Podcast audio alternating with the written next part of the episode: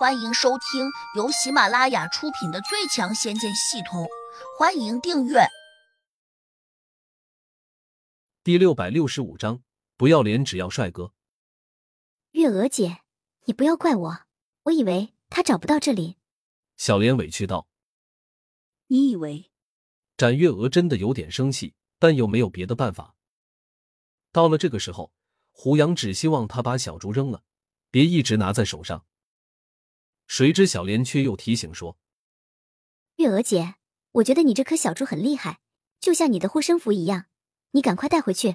等会儿贾胖子冲进来，你再放一些乌叶去攀他，说不定能够把他再次逼走。”展月娥撇了撇嘴说：“里面的乌叶不是我想放就能放的。”小莲好奇的问：“你不能放？那是谁放的？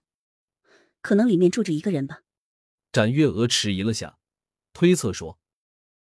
胡杨心里微微一震，他已经猜到这一步了，那自己估计就躲不下去了。小莲突然问了句：“是个男的还是女的？”展月娥一呆，神情突然大变，好像想到了什么。小莲是哪壶不开提哪壶，居然认真的猜测说：“如果里面藏着一个男子，那月娥姐你刚才洗澡换衣，岂不是就被他给看光了？”展月娥一听，顿时大惊失色。整个人都慌乱起来，想到当时谭宝不肯把这珠子给自己，他心里却又宽松了一点，暗自想：谭宝应该不会把一个男人挂在胸前，说明里面多半住着一个女的。这样一想，他马上把珠子放在从石壁中凸出来的石头上，毕恭毕敬的做了个揖，说：“里面住着的前辈高人，请出来一见。”胡杨一怔，误以为他发现了自己，这下再躲下去。就显得太不知趣了，他只好决定走出去。嗡！展月娥和小莲只觉得眼前一花，果然有人从珠子里面出来了。两人想的不一样，展月娥有点激动。高人终于肯露面了，那这个高人自然就会继续帮助自己。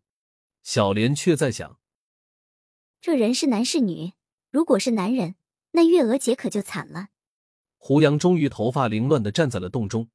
他虽然换了一身干净衣服，却没有梳头发。不过，他看起来却又有一种别样的潇洒。小莲一下就看呆了，脱口叫道：“真帅！”他常年待在这个渺无人烟的小岛上，几乎连男的都很少看见。这下看清了英俊潇洒的胡杨，更加觉得他帅的不可方物，眼里顿时闪现出了星星点点的光芒。展月娥却瞪大了眼睛，气得脸色铁青。这还真是个男的呢！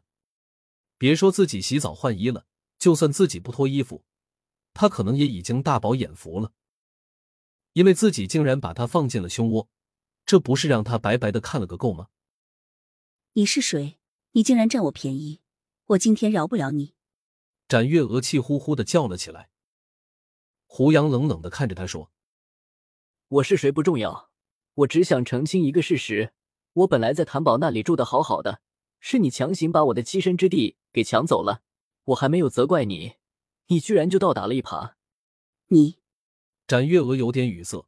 当初谭宝怎么也不肯把自己这珠子送给自己，是自己自作聪明抢来的，好像还真怪不着他。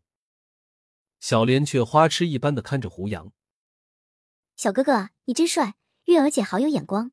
他这样说。就好像认为展月娥早就知道胡杨藏在那个小竹中，然后故意把他抢了过来。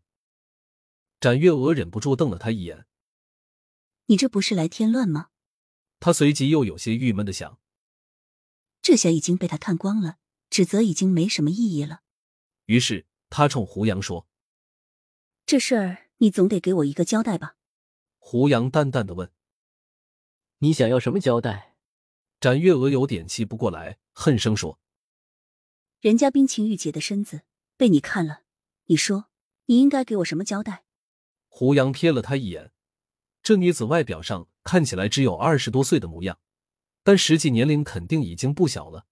不过在修真界，只要有眼缘，从来不用问年龄，因为有些人一次闭关最长可以达到十几年，如此连续闭关修炼几次。除了虚拟年龄增长之外，心态却不见得会增长。换言之，几次闭关修炼下来，可能就已经好几十岁了，但这些人的心理年龄可能还停留在十几岁或者二十多岁。所以，对于修炼中人来说，单看年龄是没有意义的。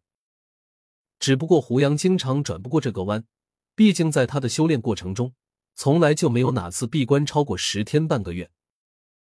虽然如此，但胡杨还是认为展月娥无论从心态和外在表现看，他都应该归为年轻人的行列。由此，胡杨便瞅着他冒了一句：“我没法给你交代。”展月娥一听就怒了。那我岂不是让你白看了？